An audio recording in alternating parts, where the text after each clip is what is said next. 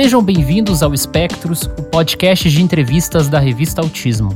Meu nome é Tiago Abreu e sou jornalista. Assim como o espectro de cores é formado por muitos tons, é impossível resumir alguém apenas pelo que faz. Aqui no Espectros, trazemos as pessoas que constroem a comunidade do autismo no Brasil para saber mais sobre estes indivíduos, além da história, seja familiar, profissional ou pessoal com diagnóstico. Este podcast é uma produção da revista Autismo com patrocínio da Clínica Somar Special Care. E a nossa entrevistada do mês de setembro é graduada em psicologia pela PUC São Paulo e mestre em análise do comportamento aplicada pela Northwest University e teve contato com o autismo a partir da experiência clínica exercida em países como Estados Unidos, Brasil e Uganda. Além disso, é fundadora do Grupo Método Intervenção Comportamental. Com essas credenciais, Meca Andrade é a entrevistada do mês no Espectros. Meca, falei aqui um pouco sobre as suas atribuições, a sua formação, o seu trabalho, mas do ponto de vista pessoal, quem é Meca Andrade? Olha, é, eu não consigo me separar do ponto de vista pessoal e do profissional, né? Então, assim, eu me vejo como uma pessoa que dedica a vida ao trabalho, basicamente, e eu tenho alguns hobbies pessoalmente, alguns hiperfocos aí, que como as pessoas gostam de chamar, né? Mas é, eu sou uma psicóloga é, analista do comportamento e, e variei um pouco isso na vida. Quando eu fui para os Estados Unidos, eu passei 20 anos nos Estados Unidos e lá é, eu me identificava inteiramente como analista do comportamento, até porque eu não tinha é, a licenciatura de psicóloga no estado de Massachusetts. Eu era, eu era é, certificada como analista do comportamento. Voltando para o Brasil é que eu me apropriei aí da posição aí da, da profissão de psicólogo e eu acho que é um pouco diferente. A gente tem que estabelecer diálogos com outras pessoas e outros conjuntos de coisas. Mas eu sou uma pessoa que gosto muito de trabalho, gosto muito de, da natureza, eu gosto muito do que eu faço. É, ontem mesmo eu estava dando uma aula para os estagiários lá da unidade lá de Porto Alegre e eu estava tentando é, definir com eles o que significaria ter sucesso profissional. E a gente conversou bastante sobre o que, que a gente considerava sucesso. E para mim, é, sucesso era voltar para casa feliz e querendo sair para trabalhar amanhã no dia, de novo no dia seguinte. E era viver com a qualidade que eu achava que era suficiente. Então, por exemplo, eu, eu moro numa casa muito simples, eu tenho sete cachorros, eu tenho sete galinhas, é, seis galinhas, é uma confusão aqui. Quando chove, fica tudo é, fica, fica com bastante lama. Então eu não sou uma pessoa que busca, sei lá, luxo. Meu luxo é esse. E é isso que eu sou. Eu gosto muito de estudar. Eu entrei na análise do comportamento e no autismo por conta da minha paixão por estudo, né? Eu não tinha nenhum interesse ou vínculo ou, ou razão pessoal para me para me aventurar no autismo. Eu acabei me aventurando no autismo por conta da minha paixão pelo estudo. E isso eu mantenho até hoje. E, e, é, e é, só, só se tornou mais, mais abrangente. Então, eu tenho outros interesses. Hoje em dia, eu não estudo só análise do comportamento, eu gosto de estudar fotografia, eu estudo plantas, eu gosto de, de me aventurar em outros tópicos. Mas é isso que eu sou. Eu acho que, enfim, eu não, não, me, não me considero especial e nem diferente de você ou de quem quer que seja muito interessante. Tem vários aspectos sobre a sua vida aí que você falou que eu quero perguntar ao longo da entrevista, mas você falou que você morou um tempo nos Estados Unidos, agora está no Brasil. Mas você sempre foi de São Paulo ou você nasceu em outra cidade? Eu nasci em São Paulo. A minha família é uma família, vamos dizer assim, tradicional do estado de São Paulo. A gente tem um vínculo grande com o interior, o oeste paulista. E, mas sempre tivemos um pé na cidade. Então, assim, o meu tataravô foi um, um urbanizador importante da cidade de São Paulo. A gente tem uma tradição aí, vamos dizer, na cidade. É uma família reconhecida ali no. É, tem umas coisas, tem umas curiosidades bizarras, assim, por exemplo, o meu nome, na verdade, é Maria América, né? E América também era minha avó, minha bisavó e minha, tata, minha tataravó. O bairro Jardim América, aqui em São Paulo, foi nomeado é, pela minha tataravó. E o meu tataravô era dono daquela propriedade, então ele urbanizou aquela área acabou dando aquele bairro o nome da, da esposa dele. Então a gente sempre teve um vínculo grande com São Paulo, eu cresci naquela região.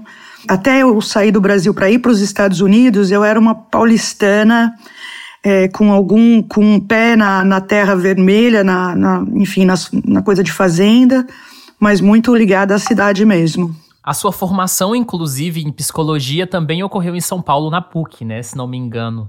Isso foi antes ou depois de você voltar dos Estados Unidos, assim? Só para eu ter uma ideia da linha temporal em termos de ano. Não, foi antes. É, eu, eu saí da, do segundo grau, né, que a gente chamava de segundo grau, é, na idade mais ou menos esperada, entre 17 e 18 anos, e fui para a faculdade de psicologia. Eu me formei em seis anos, na verdade. Eu tive algumas dificuldades durante o, no decorrer desse do período, mas foram dificuldades de natureza pessoal mesmo. Até vou te contar algumas coisas interessantes. Eu perdi minha avó, que, me, que cuidava de mim naquela época, então eu fiquei mais ou menos órfã, vamos dizer assim, no meio da faculdade. Com isso, Imagina para pagar a mensalidade da PUC, que hoje deve estar em torno de uns 4 mil, é, você com 20 anos sozinho na cidade de São Paulo. Então eu, eu, eu entregava pizza, eu entreguei pizza por quatro anos numa motocicleta. Eu fui garçonete de restaurante, de pizzaria, de restaurante francês no Jardins e de pizzaria. E com isso eu consegui terminar, mas eu acabei atrasando um ano. E durante esses anos na PUC, assim, a PUC foi realmente um, um lugar que foi muito relevante para mim. Eu me considero muito influenciada pela, pelas professoras com quem eu tive contato, que me formaram, muito influenciada pela análise do comportamento da PUC, que eu considero uma das melhores do Brasil, se não do mundo, do ponto de vista de formação teórico-conceitual. E foi através da, da, das minhas relações e do meu trabalho na PUC que eu consegui as oportunidades que eu consegui depois da PUC, né? Então, eu me formei psicólogo em 95, mas em noven... antes disso eu já tinha estabelecido uma série de relações fora é, que acabaram me garantindo a oportunidade de ir para os Estados Unidos imediatamente depois de terminar a faculdade. E por que você escolheu cursar psicologia? Olha, na verdade, é, como aluna de segundo grau, ou enfim, é, qual é que a gente dá para isso hoje, ensino médio, eu era, aliás, como aluna, né, de uma maneira geral, eu fui uma aluna muito difícil, muito agitada, muito, é, enfim, indisciplinada, e acabei prestando muitas é, faculdades diferentes: psicologia, biologia, pedagogia, ciências sociais e medicina. Quer dizer, eu estava meio que sempre me interessei muito por ciências biológicas e até hoje ciências da saúde, vamos dizer, mas eu estava meio, não estava muito claro para mim. Acabei entrando em algumas dessas, eu nem lembro quais, escolhendo a psicologia na PUC por ser em São Paulo, por eu não ter que me mudar de cidade, eu gostava de onde eu morava, eu morava naquela época aqui na, é, na cidade de São Paulo, e acabei escolhendo isso, é, psicologia muito mais por essa razão do que por qualquer outra razão, assim, pudera eu te dizer, ah, eu sempre tive uma paixão por isso. Não, não, não tive, foi um acidente mesmo. E, e acabei é, me interessando dentro da psicologia. Para minha surpresa, eu acabei indo para análise do comportamento ao invés de ir para psicanálise, é, para gestalt, para as outras coisas que eu já me interessava antes um pouco mais, né? Eu não tinha nenhum interesse pela análise do comportamento e tinha alguma afinidade com essas outras abordagens da psicologia. Isso é uma coisa que eu, inclusive, queria te perguntar, porque quem faz parte da comunidade do, do autismo dos últimos 10, 5 anos, vê essa força que a análise do comportamento tem nas discussões da comunidade do autismo. Só que quando a gente pensa lá na década de 90, que foi quando você cursou, pouca gente falava sobre análise do comportamento de uma forma geral e do autismo, imagino eu. Então você teve o primeiro contato com isso só na graduação mesmo? Olha, foi na graduação, mas lembrando que na graduação eu tinha 18 anos, tá? Então, quer dizer, a questão para mim na graduação foi assim: eu achava a análise do comportamento uma abordagem é, autoritária, reacionária. É, eu, eu, o que eu sabia da análise do comportamento era que era isso, era uma abordagem na psicologia que era autoritária e reacionária. Mas eu não conseguiria dizer por quê. E aí, quando eu entrei na psicologia, é, os meus melhores professores que eram professores de esquerda, com uma mentalidade aberta, inclusivos e tudo, eram analistas do comportamento. Isso me intrigou, entendeu? Porque eu falei assim, pô, como é que as melhores pessoas escolheram essa abordagem que eu acho que é reacionária? E aí eu acabei é, querendo estudar. Minha primeira prova de análise do comportamento eu tirei três. Eu nunca tinha tirado três na vida, porque eu não estudava, mas eu tirava notas muito boas. E aí eu falei para a professora, como assim três? Ela falou, ah, você só escreveu besteira aí, né? Não tem o que fazer. E aí eu fiquei assim, eu fiquei mordida com isso e falei assim, não, vou ter, precisa, vou ter que melhorar minha nota, eu vou ter que tirar 10 nessa, nessa porcaria dessa matéria. E ela até me falou, olha, eu não quero que você seja analista do comportamento, não é isso. Eu até quero que você escolha o que você quiser, mas eu quero que você saiba por que você não é analista do comportamento. Então, no segundo ano da faculdade de psicologia, eu estava determinada a ser diferente dos outros críticos da análise do comportamento, no sentido de ser uma pessoa que sabia dizer por que, que não gostava da abordagem.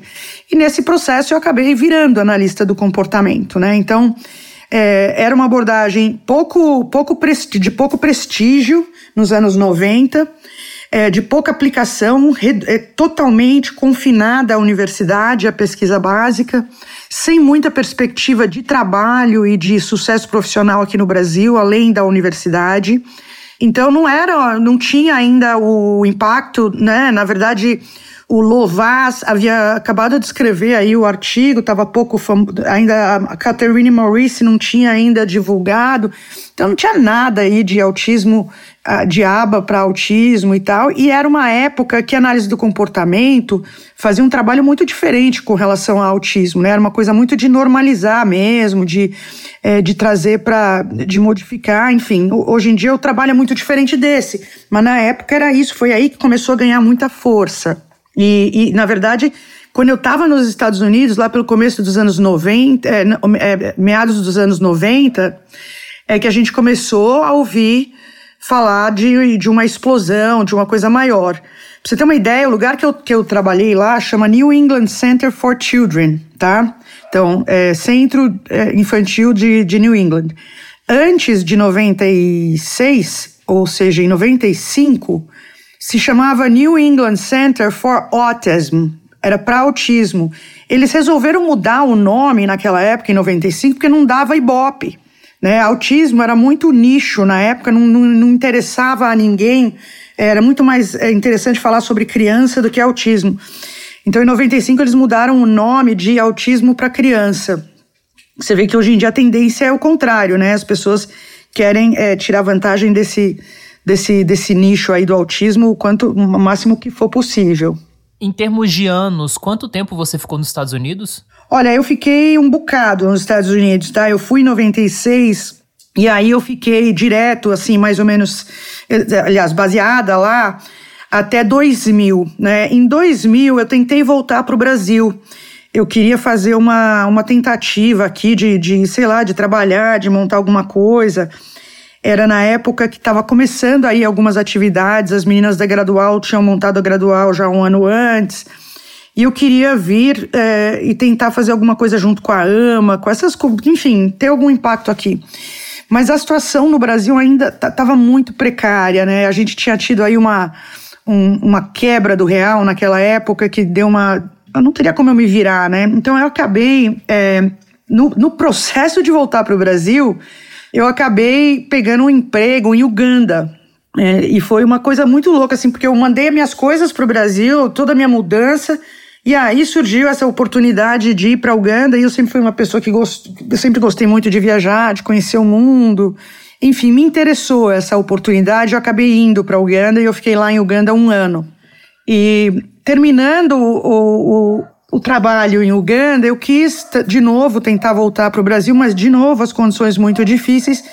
E aí eu tive a oportunidade de voltar para o New England Center, que era o lugar que eu havia trabalhado em 2001. Aí eu tinha que fazer o teste, né, o exame para o BCBA, eu fiz, eu passei e eu fui para eu fui de volta para o New England Center, onde eu fiquei até 2013. Então, e lá eu exerci diferentes funções, né? Lá é um, como por ser um lugar bastante que tem uma, uma, uma rede de serviço bem grande, uma variedade de atividades, é um lugar que a gente tinha a possibilidade de, de navegar um pouco de funções, né? Então, eu trabalhei com adulto, trabalhei com criança bem pequena, depois eu trabalhei com pacientes mais intensivos, né, mais graves, agressivos é, em moradias e depois é, voltei lá para a parte mais programas de procedimentos de ensino e de sistemas clínicos. Imagino que uma das questões pelas quais você é mais conhecida na atividade clínica é pelo tema manejo de crises. Foi nessa época que você disse que trabalhou com diferentes públicos, né? Autistas de maior dependência. Foi nesse período ou foi até um pouco antes que você se especializou um pouco mais nessa questão? A gente lá no New England Center, a gente tinha uma. Você é treinado de uma forma que é, é bastante. É bastante diferenciada, sabe? Então, assim, o, o profissional que dá conta de ficar alguns anos trabalhando lá é um profissional um pouco diferenciado é no sentido de, de resistência mesmo, de, de prontidão, de rapidez, de, de até de frieza na hora de, de, de enfim, de, de executar as coisas, de fazer rápido. Então, o treinamento para manejo de crises eu sempre tive, né? A gente é, recebe lá esse treinamento e a gente acaba exercendo fluência, é, atingindo uma certa fluência por conta das situações que a gente vive lá. Quando eu fui supervisora de uma das moradias intensivas, tá? Aí eu aprendi mais sobre isso, porque realmente uma moradia, a moradia intensiva que eu cuidava eram seis pacientes, tá certo? Só que eles eram bastante é, sofisticados, até em termos de, de, de, problemas. Era bem complexo, o risco muito grande. Então a gente tinha muita, muitos protocolos, muitos procedimentos. Então, naquele período que eu fiquei lá, eu fiquei lá quatro anos nessa unidade. Então, eu aprendi um bocado ali. Eu trabalhei com gente, eu trabalhei em alguns casos com gente famosa, sabe? Por exemplo, teve um caso que eu, que eu trabalhei que foi junto com o Brian Iwata, que é o cara que fez toda a pesquisa de análise funcional. A gente trabalhou dois anos nesse caso. É, Richard Fox, trabalhamos dois anos num outro caso. Só para você ter uma ideia da, da grandeza do negócio, o, um paciente nessa unidade custava para o Estado cerca de 400 mil dólares por ano. Então, era um nível de exigência muito alto. Mas por que, que ele estava lá? Porque não tem outra.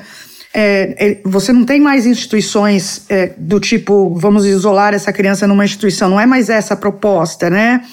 É, então era isso, né? Eles moravam numa, numa, numa casa, só que a gente, para aquela casa funcionar, exigia uma série de coisas. Então, é, eu estudei bastante mesmo, então, do ponto de vista formal, de estudo, lógico, eu fiz, todas, eu fiz todos os, os, os cursos do mestrado e do doutorado. E aí a gente, né, com isso, a gente tem que estudar toda a literatura, não só uma parte ou nada. Então, eu estudei bastante e tive muita, muita experiência, muita oportunidade, entendeu? É, de trabalhar com casos bastante graves. E aí acabou que as pessoas me associam muito a isso mas eu acho que está muito mais por causa de um déficit nosso aqui no Brasil do que da minha grandeza nessa área, sabe? Porque eu também fiz muita coisa, meu mestrado e todo o meu interesse também foi em, em aquisição de, de repertório. É que eu acho que as pessoas aqui têm muito pouca experiência, muito pouco know-how. É, vejo muita besteira sendo feita assim por analistas do comportamento ou por gente que é, tem, tem algum estudo, mas assim besteiras categóricas que não levam em consideração é, as evidências, que não levam em consideração as práticas mais, mais atuais. Então eu me preocupo com isso e acabo sendo, acabo me pronunciando um pouco mais, né? E aí as pessoas é, têm, essa, têm essa preocupação. Aqui no Brasil, acho que a outra coisa que as pessoas remetem a mim, essa coisa do manejo, é que a gente tem um protocolo de manejo físico, né? Então, Pô, num país onde não tem, não existe um protocolo de manejo físico, acaba chamando a atenção alguém que tem. E fazer um protocolo de manejo físico no Brasil não é tão fácil quanto as pessoas imaginam. Então, por exemplo, quando a gente trouxe o protocolo para o Brasil, que foi em 98, né? É, levou 10 anos para a gente adaptar aquilo ali direito, sabe? Não é. Você não vai pegar um protocolo que foi criado em Massachusetts importar para o Brasil e falar, isso aqui vai funcionar lindamente. Não vai, isso aí vai dar, vai dar porcaria. Entendeu? A regulamentação, toda a, a regulamentação do, dos protocolos é local, ela é, ela é baseada em exigências do estado onde ele foi desenvolvido lá nos Estados Unidos, né? Então, é, eu acho que acaba sendo por isso. E como você disse, você estudou bastante, fez mestrado e sobre a questão do doutorado, você não chegou a terminar, né? Não, eu não cheguei a terminar. Eu terminei, eu fiz todos os cursos, eu cheguei a fazer a qualificação do doutorado. E um pouco antes de começar na história de marcar defesa, não marca defesa, é, era inverno e eu quebrei a perna. É, num, num, acidente no gelo, né? Eu escorreguei no gelo. Aliás, eu já tive vários acidentes relacionados a inverno. E acabei voltando para o Brasil por conta das complicações na perna Eu ia terminar no Brasil, eu ia voltar para lá fazer, aí acabei não fazendo porque eu tive que passar por uma cirurgia. Então acabei ficando aqui, tive uma oportunidade bem legal aqui, com, junto com a AMA, né, de, de assumir um, um projeto lá no, no Pinel, no Hospital Pinel, e acabei ficando e acho que tomei a decisão certa, sabe? Não é. Eu realmente, hoje em dia, eu acho que é, os meus dias de, de, de, academia, de universidade, eles acabaram quando eu, quando eu terminei o mestrado com o Sidman, né, que foi o meu orientador e que é um nome gigantesco dentro da análise do comportamento que também tinha uma certa implicância com a academia. Então, para mim, eu acho que foi o lugar certo. O lugar certo para mim é o que eu tô, sabe? Aliás, você já apoia a revista Autismo? Sabia que você pode contribuir com uma pequena quantia mensal e fazer a revista impressa chegar a mais pessoas sem acesso à internet? Além disso, os apoiadores têm acesso à revista digital antes de todo mundo, além de conteúdo extra, como bastidores de reportagens e participação de lives exclusivas. Veja todos os detalhes no site canalautismo.com.br/apoie. E você viveu tanto nos Estados Unidos, no Brasil, na Uganda. Qual é o contraste entre esses países na discussão do autismo? É bem engraçado, assim. Eu acho que Uganda eu colocaria num, num nível um pouco diferente, porque tem diferenças culturais muito profundas.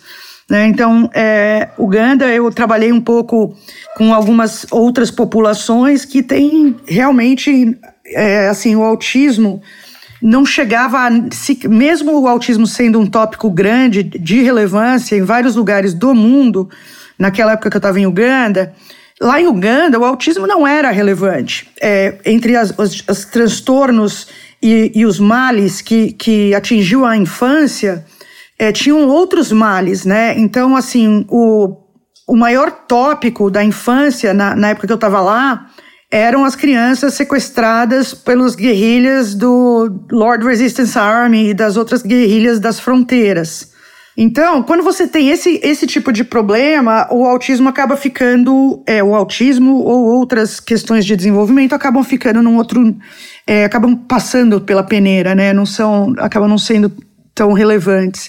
E as tribos e as, os pequenos grupos tinham seus jeitos diferentes que a nossa cultura não aprovaria de lidar com isso, entendeu? Então acho que é bem diferente o que eu vi em Uganda.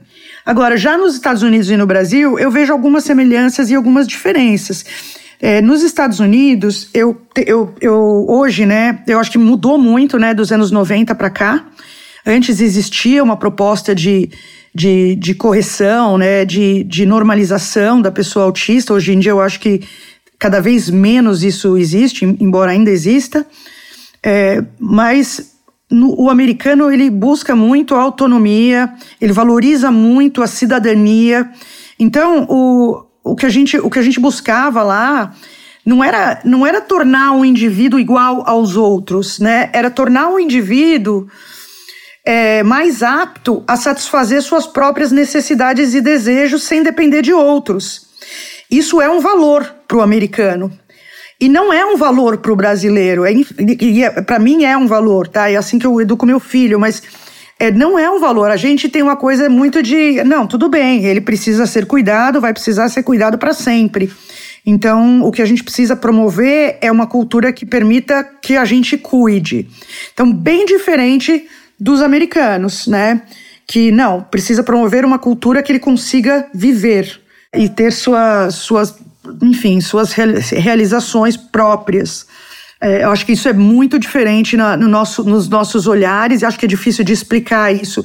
Mas eu tenho, por exemplo, uma, uma paciente que eu trabalhei, era uma menininha, dos, eu trabalhei com ela dos 3 anos a mais ou menos os 20, 21. Mas com 19 anos, essa menina foi morar numa moradia tá? Ah, porque a mãe não gostava e queria abandonar ela, jogar ela numa instituição. Não, de jeito nenhum. A mãe dela é louca por essa menina. Por ser louca por ela, por amar ela tanto, ela queria que ela exercesse, que ela tivesse seu lugar no mundo. Então ela, ela a Sally, que era a mãe dessa menina, morava na mesma cidade, enfim, dava todo o suporte, passavam os finais de semana juntos, saíam para almoçar ou jantar. Não era uma paciente leve, era uma paciente moderada, com dificuldades mais graves mas era uma paciente moderada. Mas é para a mãe, é isso que tem que ser feito, né? E qual é a diferença dessa mãe para mãe de uma moça aqui de 29, 30 anos? Se eu perguntar para a Célia assim, Célia, o que, que vai acontecer com a Meg depois que você morrer? A Célia vai dizer o que, que vai acontecer. Ela vai continuar na casa dela, ela vai ter essa renda, ela vai continuar indo no trabalho dela na segunda, na quarta e na sexta. Se eu perguntar para qualquer mãe aqui, a mãe não vai saber me responder, vai falar, pelo amor de Deus, não, não toca nesse assunto. Então, é, é, eu, quer dizer, com isso você não precisa nem perguntar qual é qual, com qual, qual olhar que eu me identifico mais, né? É interessante essa questão porque também ela se relaciona à forma como a comunidade do autismo se estruturou no Brasil, né? A própria história do autismo. E você citou muito a AMA de São Paulo, que tem esse papel pioneiro de organização. Eu queria perguntar para você, assim, se as pontes entre você e a AMA existem até hoje ou se teve algum momento que vocês começaram a trabalhar a trabalhar não, né? A ter uma relação um pouco mais distante. Olha, a minha relação com a AMA nunca vai deixar de existir, tá? É, eu acho que assim, eu tenho uma gratidão pela AMA do, no, no nível pessoal e tenho também uma gratidão no nível profissional, porque como é que eu, como é que eu cheguei na AMA, tá? Eu fui para os Estados Unidos, aí quando eu cheguei nos Estados Unidos, eu comecei a ver um monte de autista, cara. Aí eu falei, cara, que que, que é isso que eu passei 20 anos no Brasil e nunca vi um autista, nunca ouvi falar de um autista, me formei em psicologia e nunca trabalhei com. E onde estão os autistas no Brasil? Então eu pesquisei, na época a internet era tosca, mas eu pesquisei e, e fui cair na Ana Maria, né, que é uma das fundadoras da AMA. E aí começamos um diálogo. A Ana Maria tinha uma versão, a análise do comportamento, a aba, mas, é, mas a gente teve um, um, A gente estabeleceu uma relação amigável de conversa. Em alguns meses, a Mariana, que é filha da Ana Maria, foi passar um tempo com a gente nos Estados Unidos para conhecer nosso trabalho. E a gente começou ali uma parceria, vamos dizer assim. A gente trouxe o protocolo é, de, de manejo de crises do New England Center, na, na época chamava Calme, e uh, aí a gente vinha para o Brasil, treinava um pessoal da AMA. É, acho que a gente nunca treinou gente de fora, é sempre o pessoal da AMA. Esse programa foi implementado na AMA, fez uma baita diferença para eles lá, em termos de acidentes de trabalho e tudo mais, mas eles foram os primeiros a terem isso implementado no Brasil. E a gente sempre trabalhou de uma forma muito próxima, né? A Paula veio para o Brasil, ficou um tempo, é, fazendo uma sala de aba lá na, na AMA, junto com as meninas que vieram a fundar Gradual depois. E a gente foi montando essa relação, fortalecendo essa relação. E por mais que, o, que existissem, sempre existiram é, diferenças teóricas é, entre o, a forma como eu vejo e a Paula, ou, e a forma como a Ama vê, a gente sempre conseguiu contornar essas diferenças para engajar num trabalho cooperativo e produtivo. Então eu digo assim, eram diferenças, é, mas enfim, eles tinham, uma, eles tinham lá um vínculo grande com o TIT, é, que não é uma coisa que eu não tenho nenhuma crítica horrorosa contra o TIT, mas não era a proposta, a minha proposta de trabalho. E eles tinham lá os, os protocolos, os processos que eles haviam implementado há anos e que eles não iriam mudar. Então sempre teve diferenças, mas essas diferenças nunca emperraram a nossa relação de trabalho e a nossa relação de cooperação e respeito. E nesse sentido, você tem uma atuação muito mais clínica, diferentemente de alguns entrevistados aqui no Espectro, inclusive a própria Ana Maria, que esteve aqui em julho, que é uma, uma ação mais institucional, né, de associação, de organização. Eu queria saber, assim, nesse sentido, você tem um diálogo com várias associações ou hoje você observa esse cenário do autismo muito mais desse ponto de vista só profissional? É, eu não tenho tanto assim. Eu até tenho algumas, algumas conexões com pessoas de associações e com associações. É, eu tenho um, um clareza da importância delas no Brasil, então não, não acho que elas. Só o fato de eu não conhecer não quer dizer que eu não, não reconheça a importância delas, né? É, já tive cooperação com várias, né? Então, no, em São Paulo, a AMA, a Associação Afeto, lá de Recife, com a Ângela. É, teve uma época também que eu colaborei com o pessoal da Ilha Azul, do Ilha Azul, no, no em São Luís. Mas, de fato, não tenho, é, não, não mantive, vai, a, a, atividade junto às associações.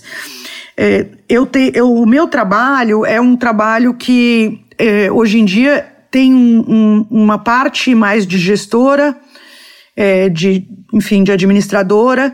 E a parte que eu gosto mais e que eu procuro aumentar mais, é, que eu procuro arrumar os recursos para cada vez me poder me dedicar mais é a parte clínica mesmo, né? Ainda eu vejo a minha importância na parte clínica. Então, é, casos mais graves, casos mais complexos, é, que eu, sou eu que resolvo ainda, entendeu? Então, uh, por exemplo, nós recentemente pegamos um caso em Porto Alegre, foi um dos casos mais graves que eu já vi. E, e eu acabei pegando esse caso porque não tinha o que fazer, assim, o, o prognóstico estava muito ruim. Então eu, eu falei, eu pego, mas eu pego diante das seguintes condições. Eu listei ali uma série de condições de como eu queria a intervenção. E, e aí as condições foram atendidas e aí a gente implementou essa, essa, essa intervenção do jeitinho que eu queria. E eu acho que foi, o, foi provavelmente o trabalho mais bem sucedido da minha carreira. E aí eu, eu fico assim super feliz porque, pô, cheguei aos 50 anos, consegui fazer mais um trabalho que eu acho que valeu a pena, entendeu? E, e me deu mais coragem de fazer uns outros tantos que estavam na fila esperando. a gente teve uma mudança de configuração da comunidade. Até uns 10 anos, mais ou menos, não se falava muito sobre, por exemplo, autistas na vida adulta ou as próprias pessoas no espectro do autismo falando sobre isso. Você até mencionou no início aqui da nossa conversa sobre hiperfoco, né? Que é um termo que é muito utilizado por autistas adultos. Como é que você vê essa emergência de uma atuação autista no Brasil? Eu acho essa história bem complicada, tá? Por, por primeiro porque é, é o seguinte, eu acho que tem o diagnóstico ele pode ser visto de uma forma mais médica ou de uma forma mais político-social, tá? Eu tô falando do diagnóstico de uma forma mais médica, tá? Então eu vou deixar essa, essa coisa do diagnóstico político-social meio de lado no momento.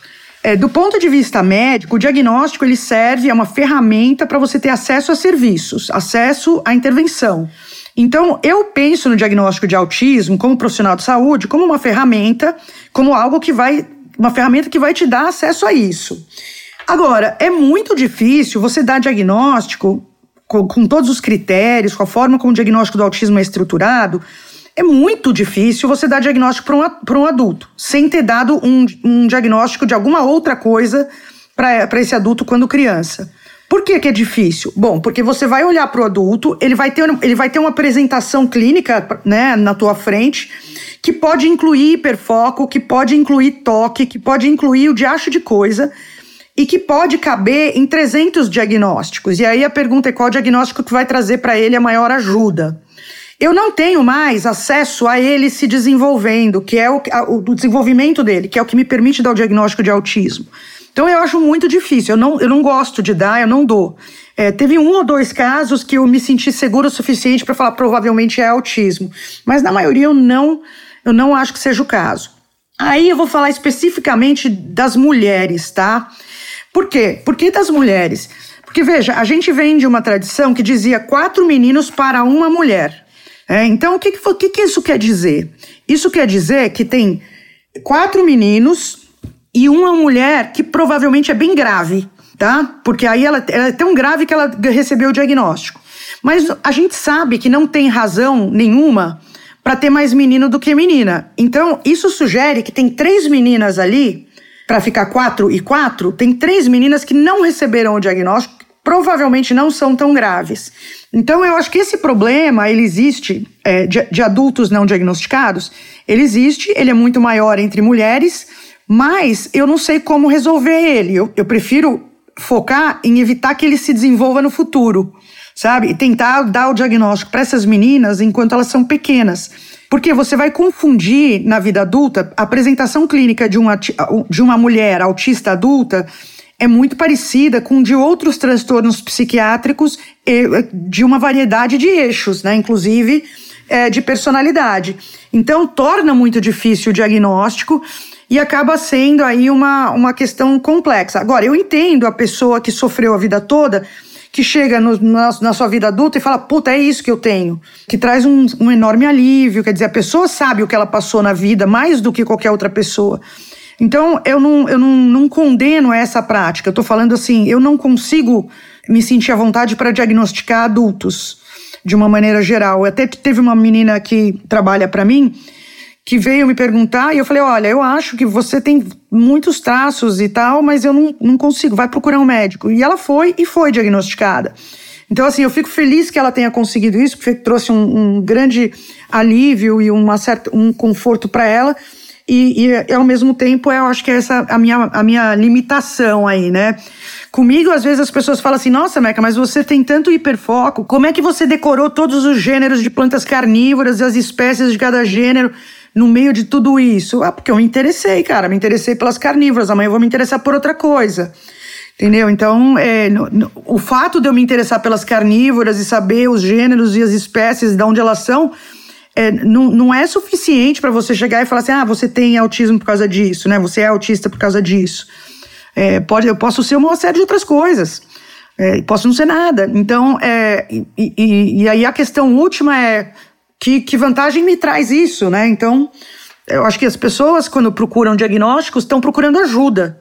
Então, se, se, se o diagnóstico de autismo é o que mais ajuda, que assim seja. E nesse sentido, você observa dentro da sua prática clínica uma mudança no cenário do atendimento de serviços do autismo com essa maior discussão sobre autismo na vida adulta? Ou você tem alguma preocupação em relação a isso? Olha, eu percebo uma grande mudança, é, talvez seja maior com esses autistas da vida adulta, né? É, na, na transição para a vida adulta ou já na vida adulta. Mas eu vejo uma mudança é, muito profunda na intervenção de uma maneira geral. E eu acho que essa diferença reflete muito. É, primeiro, a primeira coisa que a gente hoje em dia escuta muito mais é a questão do, do trauma, né, da intervenção sem trauma. É, eu espero que um dia a gente também reflita sobre educação sem trauma, mas enfim, é, hoje em dia a gente já tem uma preocupação com relação a isso, ou deve ter uma preocupação com relação a isso. Mas o que eu acho que é mais importante, até é mais relevante, é considerar as pessoas autistas, seja de qualquer que seja o nível da, da, do autismo, o grau do autismo, né?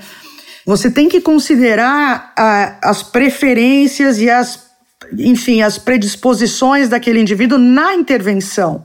As, aí eu escuto assim, não, mas ele, o meu filho é super grave, ele não tem preferência. Não, ele tem preferência. Já escutei, por exemplo, assim, ah, eu, uma vez eu vi uma, uma tinha um profissional que deu pro para um menino autista mais grave um pouco de café frio.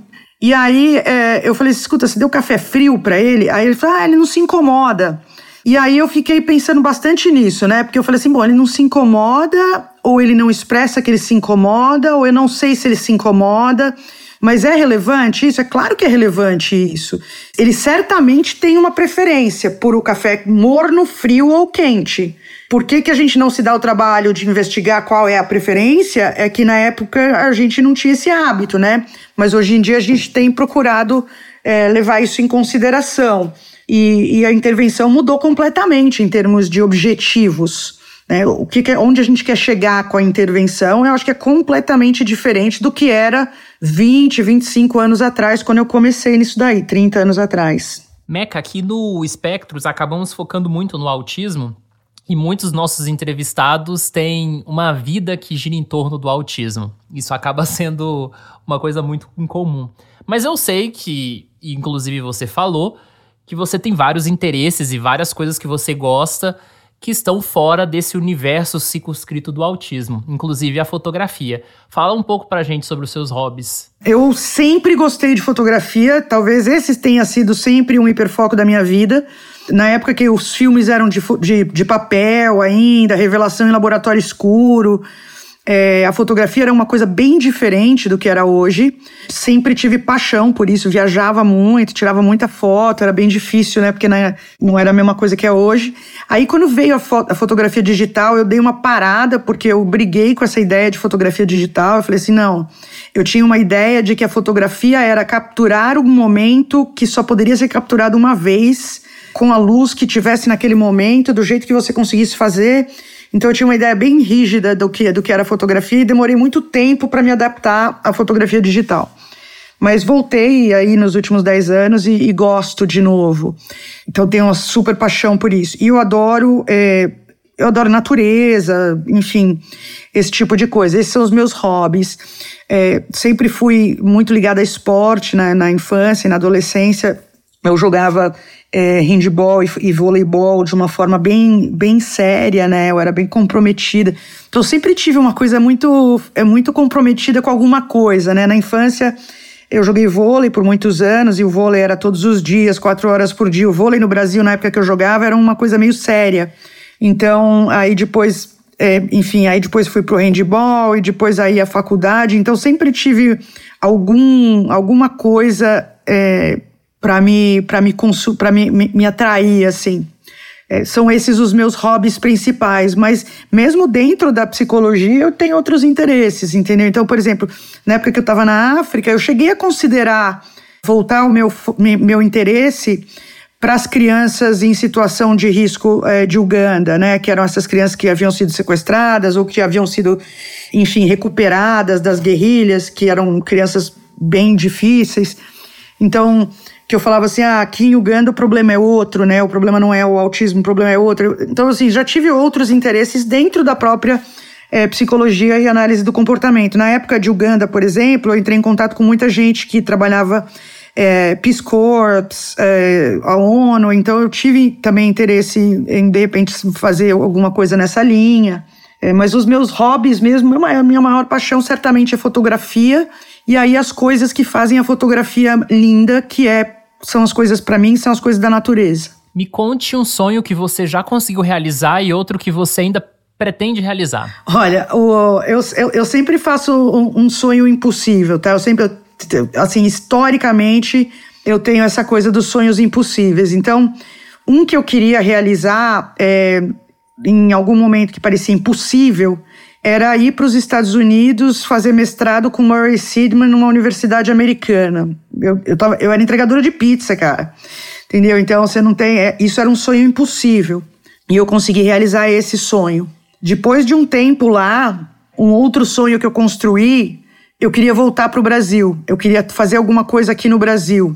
Só que, né, com uma condição completamente diferente. Eu já estava tava fora há muitos anos, não sabia nem como é que fazia para enfim, pagar conta de luz aqui. Aí eu, esse também eu consegui realizar e eu acho que eu é, fiz a coisa certa. E eu acho que agora o meu maior sonho é conseguir, em algum momento, diminuir a minha carga de trabalho para aumentar o tanto que eu me dedico aos meus hobbies, à minha família, aos meus cachorros, à natureza e poder, enfim, trabalhar um pouco com terra, com plantio, com coisas assim, coisa de coisa de visão de aposentadoria mesmo, sabe? É, eu acho que eu nunca vou conseguir deixar de trabalhar com autismo ou com dificuldades comportamentais, assim, totalmente. Não vou. se, eu, se acontecer isso, eu vou me sentir perdida. Vou me sentir descolada do universo. Então, eu acho que eu quero, eu quero manter alguma atividade clínica, provavelmente por toda a minha vida, enquanto eu estiver por aqui. Mas eu queria mesmo é, ter um pouquinho mais de leveza para poder curtir esses meus hobbies e essas minhas outras paixões. E aqui no Espectros a gente sempre encerra os episódios com o quadro Bate-Bola, em que eu falo para a entrevistada ou para o entrevistado um tema ou alguma questão e ele responde algo que corresponda a essa questão. Vamos lá. Uma palavra que te resume: criatividade. Último livro lido: The Last King of Scotland. Uma viagem marcante: Noronha. Um momento triste: a perda da minha mãe. Um medo. Errar. Um defeito. Medo de errar. Uma pessoa que você gostaria de conhecer. Pode ser uma pessoa que ainda está viva ou uma pessoa que já morreu. A Rita Lee. Um gênero musical. Folk americano. Um artista que você detesta. Roberto Carlos. Prato favorito. Vieiras. Uma bebida. Vinho branco. Uma comida que você detesta. Qualquer miúdo, parte interna, essas partes do, dos bichos. Frase favorita: The wolf is the strength of the pack and the pack's the strength of the wolf. Meca, muito obrigado pela sua participação aqui no Espectros, por você falar sobre a sua trajetória, sobre a sua, a sua vida de uma forma geral, né? E fique à vontade então para dar uma mensagem final, para falar o que você desejar para o público. O que eu quero dizer para o público é um pouco o que eu disse para os meus, meus estagiários ontem.